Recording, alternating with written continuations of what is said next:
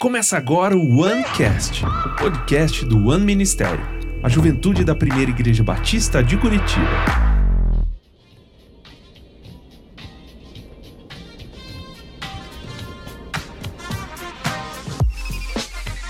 Fala galera, sejam muito bem-vindos a mais um OneCast, o podcast aqui do One Ministério.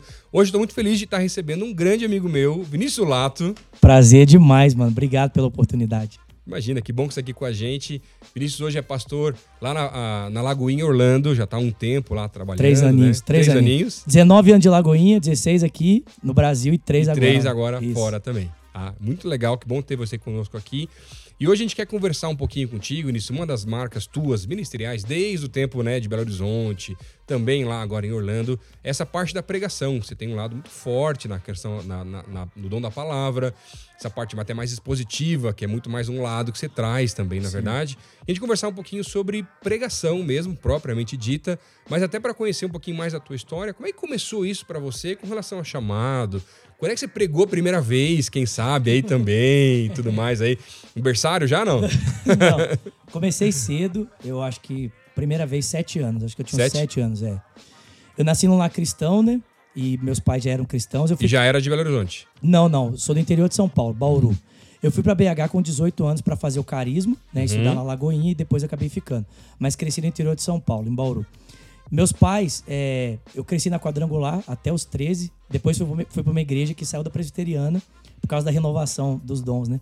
O que explica um pouco até esse equilíbrio que você tem também, né? Entre a parte dos dons e a palavra também, na verdade, né? Obrigado. De certa forma. né? É verdade, né? Não, é verdade, porque assim, fazendo um parênteses talvez aqui nessa parte do nosso podcast falando de Aham. pregação, acho que uma das grandes complicações hoje da igreja brasileira, talvez até mundial, é esse lado que ou a igreja, ela é muito reve- relevante com relação aos dons do Espírito e tem muito milagre, coisas de Deus sobrenaturais acontecendo, ou ela é profundamente teológica, né? E base bíblica muito forte, mas não consegue viver nada do Espírito. E acho que é a maior diferença encontrar esse equilíbrio entre as duas coisas, né? Sim. É, eu tô, te- tô- tô no caminho, tô, Tô tentando, tentando. todos tô estamos- tent- é, tô é. tentando. Mas assim, pra mim, eu cresci com o pessoal da Assembleia de Deus. Meus avós maternos eram da Assembleia de Deus. Então eu cresci nesse contexto de orando em monte, tudo. Quando eu tava nascendo, no ventre, minha mãe recebeu uma profecia Uhum. de que Deus me usaria e tudo mais.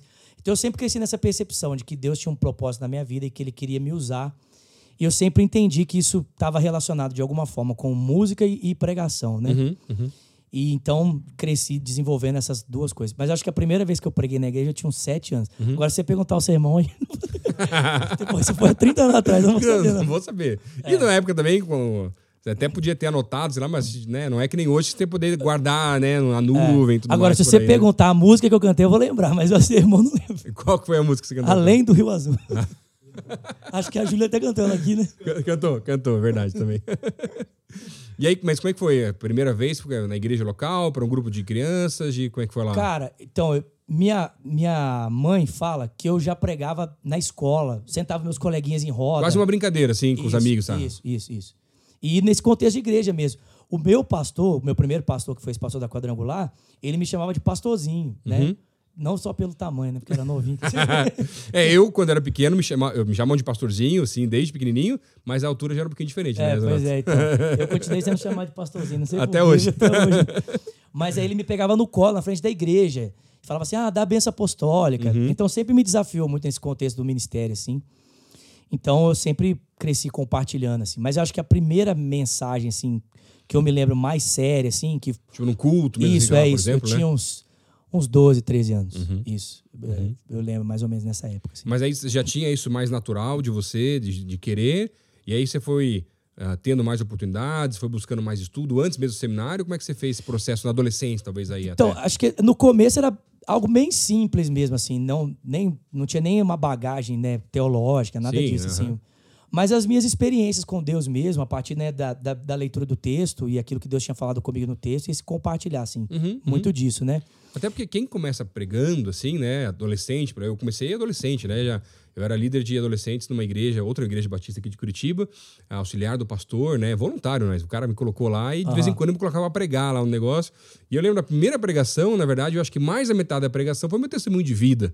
Que também é uma pregação. que Com pessoal, às vezes- certeza. não, hoje não foi pregação, foi testemunho. Por que não? Teve texto Sim. bíblico, teve história, tudo. É um estilo diferente. Depois você vai Sim, sim. ajustando com o tempo, né? sim.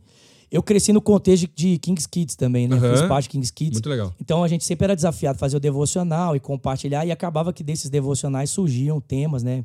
Mensagens que eu acabava compartilhando no contexto da igreja, ou num pequeno grupo, alguma coisa assim. Uhum. Discipulado. Sim, e aí depois, adolescência, e aí foi pro seminário. então. Isso, é. Aí veio, né, crescendo. Acho que uma das pessoas que me impactou muito, assim, essa decisão mesmo de que, ah, eu quero viver para Deus mesmo, no contexto do ministério, foi o Kila. Eu sempre falo isso. O Kila foi um cara que me impactou muito. E eu decidi muito, assim, poxa, eu quero realmente mergulhar nisso, Uhum. através da experiência que eu tive assistindo uma ministração dele, né?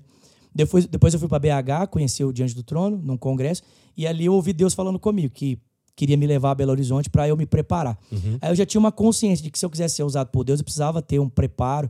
Então foi quando eu ingressei no bagagem, né? Isso, foi quando eu ingressei no meu primeiro seminário teológico, que foi o Carisma, né, a primeira formação que eu tive. Uhum. E aí já veio uma, uma consciência maior, né, do estudo da Bíblia, como interpretar melhor os livros, né, uma bagagem teológica. E aí já muda um pouquinho a visão, né? Sim, do estilo, a pregação, tudo já Isso. vai ajustando um pouco mais. Natural Isso, também, né? Exatamente, Não, exatamente, legal. exatamente. E Vinícius, até a galera que tá escutando aí, de repente, o cara tá liderando célula, tá pensando talvez em ministério, quem sabe até em chamado integral, ou quem sabe tá sendo desafiado para pregar em algum lugar por aí também. Então, assim, afinal, todos nós somos sacerdotes, né? Sim. Não são só os pastores que precisam pregar, o povo tem que pregar mesmo, tudo que é lugar por aí, é em casa, é na rua.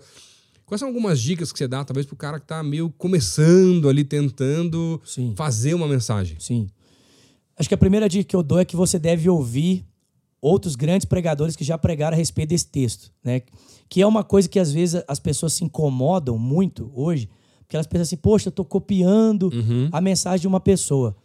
Mas, cara, é melhor você copiar a mensagem de alguém que, tipo assim, tem uma coerência, uma base, É uma referência, né? é uma referência do que você se arriscar, querer falar uma coisa que ninguém falou e Ainda acaba- mais você tá começando também, né? e acabar se atrapalhando, né? O Martin Lloyd Jones fala isso né, no livro dele, Pregação em Pregadores, que se você quer ser um grande pregador, você precisa primeiro sentar nos pés de alguém que foi um grande pregador, né? Uhum, com certeza. Então, acho que essa é a primeira referência. Então, assim, ah, tô querendo pregar num texto de Mateus, ou de repente um tema. Ah, eu quero pregar determinado tema. Pô, procura lá na internet, É. grandes pregadores, né? Exemplo, eu gosto muito de ouvir o Hernandes Dias Lopes, né? Eu gosto de ouvir o Guilherme de Carvalho, o Igor Miguel e tudo. Então, assim, vai lá, procura lá, o John Piper. O que, que eles falam sobre esse tema, Exatamente. sobre esse texto? Porque assim, Isso. o texto pode ter direções totalmente diferentes a partir daquilo que o Espírito quer falar Sim. através de cada um. Sim. Né? E não é para copiar, é bem isso realmente, mas ah, o cara colocar um pouco daquilo dele, né? Então, assim, Sim. eu, o que eu faço muito fazendo sermões, eu normalmente primeiro eu vou buscar do alto, vou aprofundar no texto e vou tentar fazer uma estrutura ali. Sim. E aí eu começo a pesquisar em comentários, livros, vídeos e tudo mais. E é muito interessante porque a base bíblica é a mesma. Sim. Então você vai vendo que à medida que você vai tendo mais experiência, vai batendo aquilo. Sim. Não é um negócio que assim, agora, você começou a fazer, viu o vídeo lá do Hernandes, por exemplo. Fala, meu Deus do céu, mas tá muito fora do que ele tá pensando. Exatamente. Cuidado, meu irmão, porque às Exatamente. vezes tem umas heresias nesse meio aí Exatamente. É surgindo. porque às vezes a pessoa não tem essa estrutura mínima pra fazer uma exegese, pra fazer, né, tipo... A hermenêutica do interpre- texto. Isso. Uhum. Então, assim, cara, é melhor você pegar alguém, né, que já tem uma, uma vivência nesse sentido e você aprender e, a- e a- correr atrás depois, porque você tem a condição de fazer isso, do que depois você se enfiar pra falar uma coisa. Não, esses dias, eu não sei se você viu, né? Desculpa, assim, mas eu vi um negócio, cara, que eu fiquei assim, gente, olha que loucura. Uhum. Os caras enchendo um balão e vendendo o sopro santo. Não sei se você viu. Não vi, não vi. É, vendendo o sopro santo. Então, assim, e vendendo, tipo assim, ah, custa, o balão custa 500 reais, o sopro santo. Aí você vai soprar o fôlego de vida na sua casa, que tem a presença do Estoura o Espírito. balão em casa lá Isso e. aí, aí a presença de Deus vai encher a sua casa. Nossa. Mas assim, cara, isso é uma, uma interpretação louca do texto. Sim. Mas infelizmente a gente tem muita loucura, por quê? Porque as pessoas não param para ouvir os grandes homens de Deus da história Uhum, uhum. que já pregaram, já interpretaram esse texto. Sim. Então, assim, a igreja não nasceu ontem. Uhum. A igreja tem mais de dois mil anos de história. Então a pergunta é: o que que nesses dois mil anos de história, né, Agostinho, é, Calvino, Lutero e grandes outros nomes falaram sobre esse texto? Sim. Sabe? Esse, esse é uma das coisas que, para mim, me fez crescer muito. E hoje em dia, com a, a literatura desses grandes homens de Deus, os heróis da fé, diria as quase assim, que a gente temos acesso além da palavra, né? Sim. Mas além disso, os grandes pregadores de hoje em dia, cara, tem tanto conteúdo legal, além de livros desses caras, né? Mas de pregações na internet que você pode dar uma olhada para ter um norte melhor Com também, né? certeza. Né, Exemplo, um, uma- um- um teólogo que eu tenho lido muito ultimamente é o Andrew Wright, né? Uhum. Cara, tem tanto conteúdo dele, às vezes você não tem tanto conteúdo em português, Mas você tem lá um conteúdo é, em inglês que você pode colocar a legenda, joga lá no Google Tradutor. Dá um jeito. Hoje... Você, é, cara, Quem quer, vai atrás. Exatamente. Vai atrás, né? E livros e tudo mais. Então, esse é o primeiro conselho, assim, né? E depois, né, um segundo conselho seria exatamente esse, né?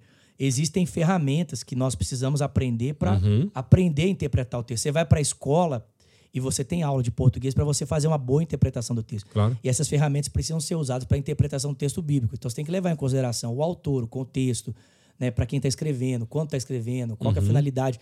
Porque tudo isso vai ajudar você depois a entender melhor a o texto. nortear aquilo que você quer trazer. Exatamente, Claro, com certeza. exatamente, é. Porque se não fizer isso, Cara, você corre um grande risco de. É o que o pessoal fala, né? Você tira o texto do contexto e aí vai é criar pretexto. um pretexto para heresia, né? É verdade. É, é o balão, entendeu? Aí Uhum. você cria o balão. é o balão. E, e o- tantas coisas por aí que já foram criadas e infelizmente ainda vão ser criadas porque a gente vai fugindo daquilo que é a essência do que a palavra está dizendo. Sim. Seja o contexto histórico, tudo que eu tenho que tentar olhar para entender o que, que queria dizer naquela época. Né? Sim, sim. É, eu, acho, eu acho interessante o que você falou, que assim, eu não acho que o texto ele só tem aquele sentido, né? Claro. Assim, é óbvio que o, o sentido original do texto é aquele que a gente interpreta e busca conhecer, né? Mas as aplicações, a forma como Deus pode aplicar aquele texto em determinados contextos, são inúmeras, são diferentes, né? Com certeza. Mas a gente parte desse, dessa clareza. Uhum. O texto diz isso e eu posso ir até aqui porque o Espírito está comigo nessa direção aqui, né? Muito Uhum, importante isso. Não, E, e também os textos vão apontar não só para questões, por exemplo, práticas ali ou daquela época, mas a Bíblia é viva, ela aponta para questões também espirituais que podem ser aplicadas nos nossos dias. Então, por exemplo, estava fazendo um sermão agora recentemente lá sobre sacerdócio, todos nós somos sacerdotes, Ah, e aí fui buscar comentaristas, outros pregadores e cheguei, por exemplo, no Hernan Dias Lopes, que tinha pregado um, um outro sermão, num outro texto, com o mesmo tema que eu queria utilizar, mas era um Sim. texto diferente. Ele foi falar sobre o sacerdócio em Levítico, com relação a quando Moisés ah, fala, através de, eh, fala através de Deus para Arão quais seriam ah, as deformidades dos sacerdotes que não seriam aceitas para estar Aham. oferecendo sacrifícios. Sim. Mas naquele texto ele fala de questões físicas que apontam para questões espirituais. Eu não usei na pregação, mas aquilo foi um negócio tão edificante para mim. Sim. E, né, um pregador como esse, né, tanta gente que né, gosta realmente.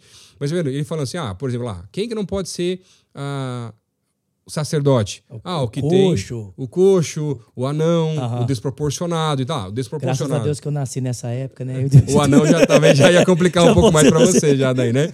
Mas na verdade o que ele fala assim, anão, gente, não é físico, não é simplesmente aquele que não, cre não cresceu por a questão física, mas é aquele que não cresce espiritualmente. Sim. O, o- então, por exemplo, o cego é o cego porque não tem visão espiritual Sim. e aponta para questões nossas do dia a dia espirituais. Sim. Agora, se eu fico olhando, nossa, então eu tenho uma deformidade, então eu não posso ser um sacerdote do Senhor. Gente, não tem nada a ver, não é isso que o texto está dizendo. Sim, sim. Essa é a diferença, né? Sim, é. Apesar de muita, muitas pessoas não gostar, tem uma frase do. O pessoal não gosta muito da teologia dele, do Karl Barth, que ele fala que o grande pregador é aquele que tem a Bíblia, a Bíblia na sua mão e o livro, é, ou o jornal, jornal, no numa caso, outra né? mão. Aham. Isso. Porque a gente precisa faz- fazer isso, né? Aprender a fazer a leitura do nosso tempo pelo e olhar da aplicar escritura. exatamente, que é para o- nossos dias. isso. Sim, com certeza. Porque senão também fica um negócio que as pessoas não conseguem nem conseguir entender o que, que você quer dizer de Sim. verdade ou praticar na sua própria vida, né? É, porque, exemplo, você faz a leitura desse texto de Levítico. Se Uhum. você não traz para o contexto atual, pra que, que serve isso? é, fica tipo, e aí? Uhum. Né? Então a aplicação ela é, é muito importante, né? Muito importante. Com certeza. Mais alguma dica aí pro pessoal que tá começando? Além dos ver o pessoal de fora, os comentários também.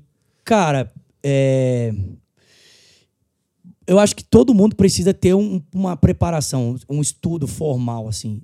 Eu, particularmente, eu acho que as pessoas precisam parar um tempo para estudar mesmo, mas tendo um orientador. Porque tem muita gente que tem essa capacidade de ser autodidata, de estudar, Uhum. mas são poucas as pessoas que às vezes conseguem ter essa percepção sozinhos, né? Sim, São os, sim. os caras brilhantes, assim, né? Tipo Exce- um subirá. é né, da exceção, é exceção. É, exceção. Então, exemplo, eu, eu fiz é, dois seminários teológicos, né? Fiz a faculdade de teologia, mas quando eu fui fazer o segundo seminário, eu estava estudando, adquirindo muito conhecimento. Mas eu percebi que eu precisava de uma espinha dorsal para ligar toda aquela Toda- tudo informação. aquilo também. Isso. Então eu fui buscar um outro seminário, né? Uhum. Fui fazer o meu segundo seminário.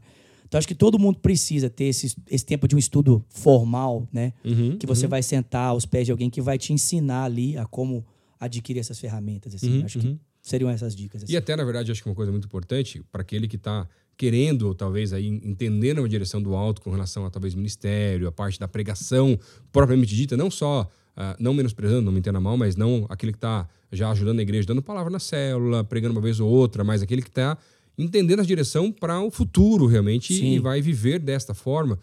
Acho que também esse lado, assim, ah, tem muita gente hoje que eu vejo que está nessa sede de buscar conhecimento e está estudando, estudando muito, continua estudando, não, não- nada contra isso, mas cuidado para não deixar de desequilibrar e talvez o cara ficar tão, tão teólogo que não consegue mais Sim. conversar com as ovelhas, né? Exatamente. Não faz sentido, né? É um conhecimento sem aplicação. É o, é o teólogo na Torre de Marfim. É os Sim. caras que ficavam discutindo lá quantos anjos cabem na ponta de uma agulha. Então é um conhecimento que não tem aplicabilidade, não tem sentido, né? Não faz sentido. Uhum. Sim, Realmente. sim, com certeza. E com relação à pregação mesmo, assim, também, Zulato, pra ti, como é que foi esse negócio ah, depois aí do seminário? Você já entrou logo depois ali na, na Lagoinha trabalhando ou não? Como é que foi esse desenvolvimento a partir agora dos estudos? Foi Sim, estudando, foi sim. adquirindo conhecimento, Sim. né? naturalmente melhorando a propriedade ali, o, o, né, o contexto da, da palavra, né? Sim, naturalmente, né? Sim, sim. Cara, eu comecei, é, assim que eu me formei, eu comecei a me envolver em atividades práticas do seminário mesmo, assim. Atender recepção, limpar banheiro, cuidar de alojamento. Isso, exatamente. E aí, depois de seis meses, eu fui convidado para assumir um culto na parte da tarde que chamava Escola de Cura. Uhum. Que era um culto que a gente ministrava a semana toda sobre cura divina e na sexta-feira orava fazendo imposição de mãos sobre os enfermos. Uhum. Então eu assumi esse culto. Então, como o culto era todo dia, Nossa. então você imagina. E você era o responsável? Era o responsável. Pregava todo dia, toda semana, todo dia. Segunda a sexta? Segunda a sexta. E na Então, segunda a quinta, porque na sexta-feira era uma palavra bem curtinha. E a oração, né, depois com o pessoal. a oração de Aham. posição de mãos. Mas você imagina, eu tinha que pregar segunda, terça, quarta e quinta. Preparar a mensagem segunda, terça, quarta Quatro sermões e um devocional quase ali, pensando por Exatamente. semana. Então, assim, literalmente, Caraca. treinamento intensivo. Era linha né? de produção de pregação. Exatamente. Então, assim, muito né, forjada nesse sentido.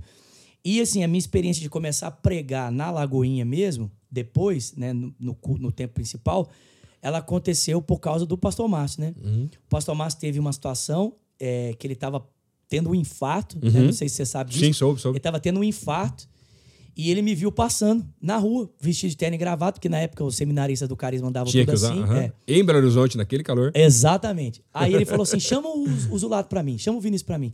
E aí eu fui lá e falei assim: filho, você que vai pregar hoje. Aí eu fiquei assim. Hoje? É, tipo assim. Eu? É. Falei, como assim, pastor? É, eu sei que vai pregar hoje. Falei, pastor, você tá doido? tipo assim, como assim? Ele falou, não, filho, eu vou ter que sair com urgência e tal, a Maria vai me levar, eu sei que vai conduzir. Cara, nesse. Naquele dia- momento você sabia que ele estava tendo infarto ou não? Só Não que ele não sabia. estava muito Não, legal é. e estava indo embora. Não, nem que ele não tava legal, não sabia de nada. Ah, tá. Ele orou comigo. Só depois. Não, depois que. aí que eu desci do púlpito, assim, que eu. Que aí ele falou, o pessoal falou assim: cara, você sabia que o pastor Márcio tava passando mal, que tava tendo infarto? Eu. Meu Oi? Deus, tipo assim, ele tendo infarto e ele orou por mim. Orei tipo pra pregar no lugar dele ainda é, também. Tipo assim, cara, eu que deveria ter orado por ele, né? E não, Aham, não ele orado por mim, né? Mas é, esse dia foi muito legal, assim, porque foi uma experiência que eu tive. Porque antes de eu ir pra igreja, eu tava tomando banho. Eu, eu tava indo acompanhar o Léo Capuchin. Uhum. Ele ia pregar numa igreja e eu tava indo acompanhar ele. Então, de terno e gravata. Sim, sim. E eu ouvi o Espírito Santo falando comigo. Em cima do texto de 1 Samuel 17. A respeito da vida de Davi, né? Daquele enfrentamento com Golias e tal. E o Senhor foi me dando alguns pontos, assim. E eu, depois que eu saí do banho e tal, eu anotei aqueles pontos e fui com eles. E a minha Bíblia. Cara, e foi exatamente o que Deus falou comigo no banho que eu compartilhei aquele domingo na igreja. Amém. E assim, o impacto da mensagem foi tão maravilhoso naquele domingo assim, que aí dali pra frente Deus foi abrindo as portas e aí veio a ordenação ministerial e depois E Deus todo o foi processo que Deus foi conduzindo na vida, né? Exatamente, exatamente, exatamente. Mas é muito legal, eu perguntei isso até porque eu acho muito legal do pessoal entender ah, que a gente não pode menosprezar os pequenos começos e os processos da vida. Sim. Porque por mais que houve oportunidade por uma situação que a gente não esperava, que não, não, não gostaria que tivesse sido assim, pensando no pastor Márcio, né, né por Sim, aquele grande homem de. Deus, mas a oportunidade chega, mas você tem que ter vivido os processos das coisas, Sim, né? sim, Você sim. já deve ter vivido, né? E aqui na igreja, volta e meia aparece um pessoal assim, não, pastor, tô no seminário, queria saber aí, quando é que eu posso pregar no sábado na igreja? E no domingo até, falando, ô, meu, Sim. Vamos orar um pouquinho, ó, tem uma congregação, um campus, uma cela. Sim. Você já é líder de cela? O cara, não, pastor, não, isso aí não é pra mim. Falei, cara, acho que tá no caminho meio errado. É, você, não quer, você quer sentar na janela muito rápido, não é assim que funciona também, sim, né? Sim. É, eu acho que essa experiência de desenvolvimento ela é muito importante até para você lidar com a questão do coração, né? Porque Também.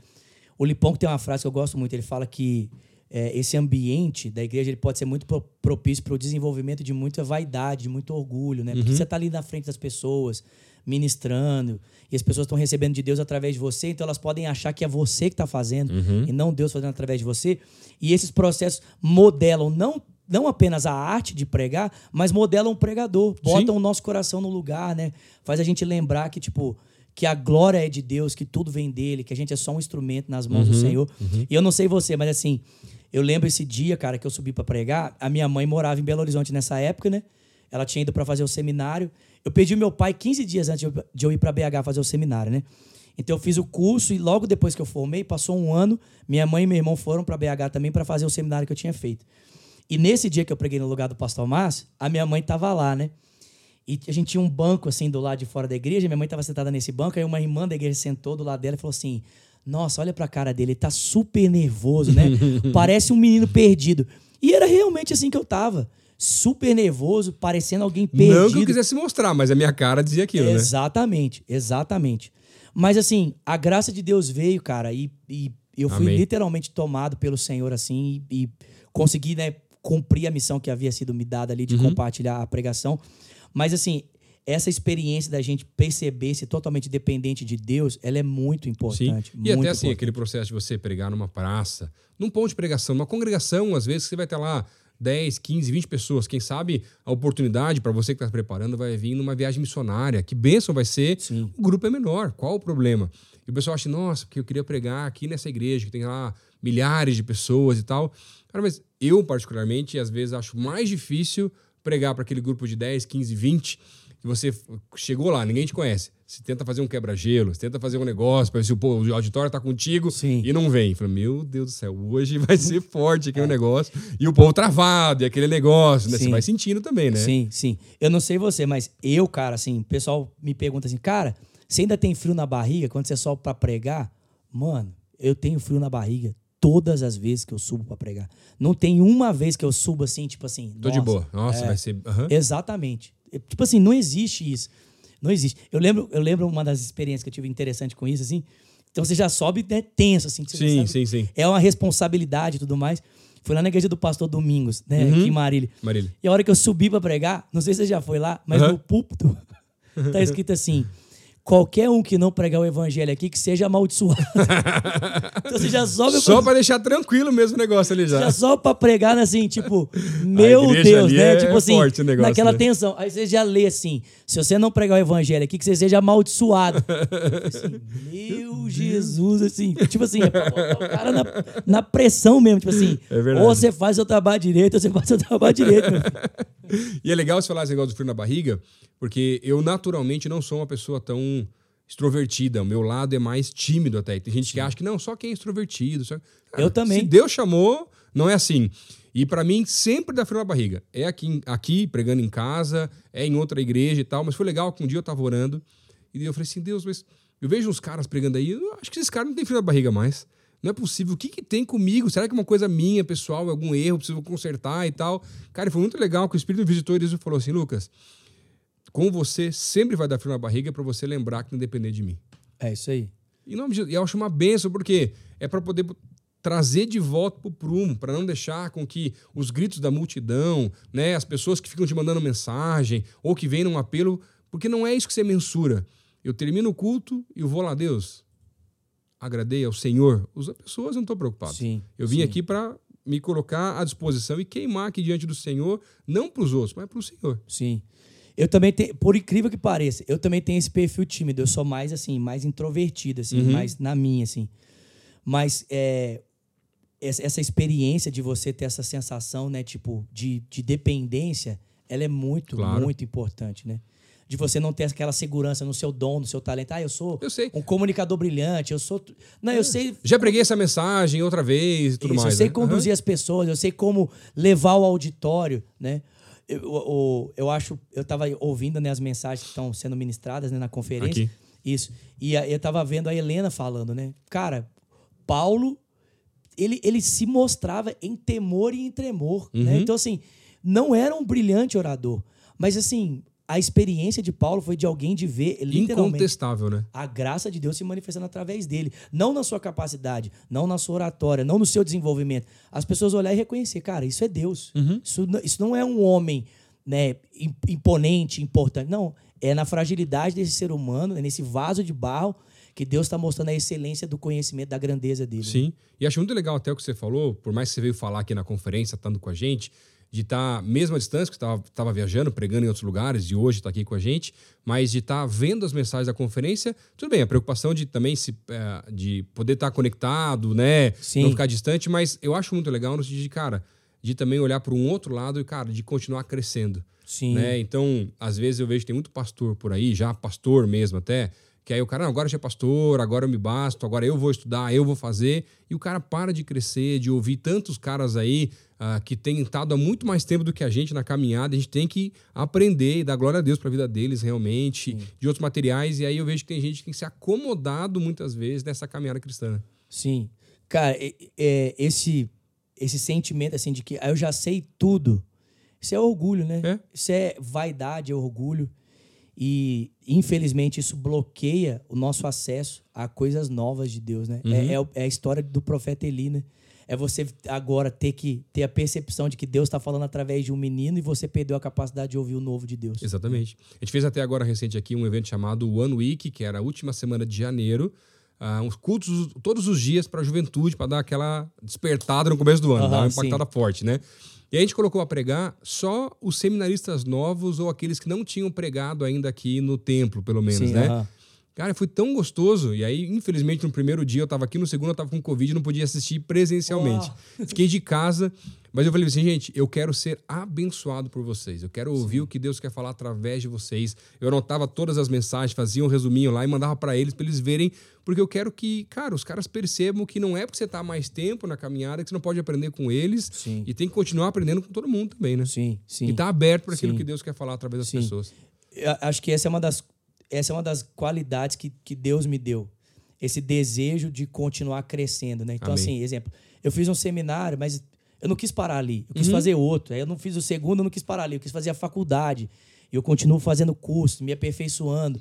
Exatamente para você não, não parar de crescer, né? Claro. E até mesmo assim, a exemplo, no primeiro seminário que eu fiz, eu aprendi determinados posicionamentos em relação à minha teologia.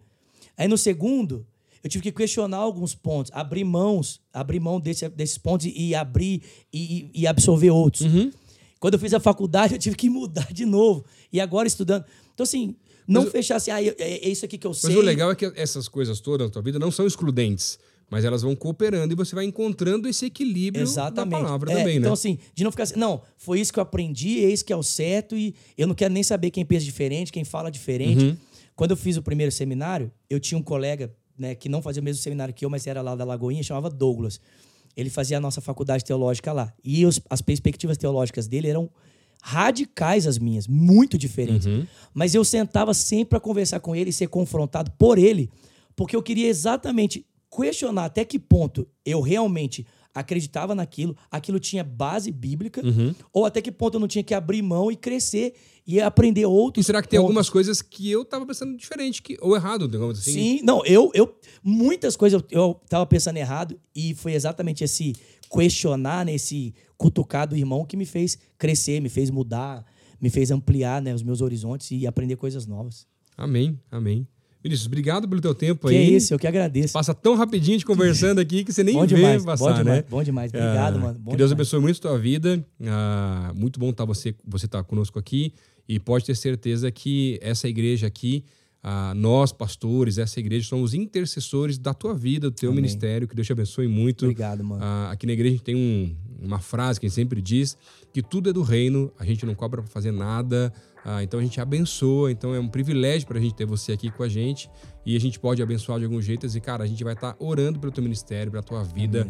Quando você vier para Curitiba, tenha certeza que tem uma família aqui. Igreja tem a Lagoinha aqui também, então eu sei que você vai ter que ir de vez em quando lá, mas não tem problema, a gente dá super bem com o pessoal aqui também, né? Pastor Charles é uma benção, mas pode contar sempre com a gente, além das orações, naquilo que você precisar. Que é isso, mano. Eu Tamo agradeço. Obrigado pelo privilégio, a oportunidade de estar aqui. Me sinto muito honrado mesmo. Obrigado. Imagina. Deus abençoe. Amém. Galera, a gente se vê no próximo OneCast.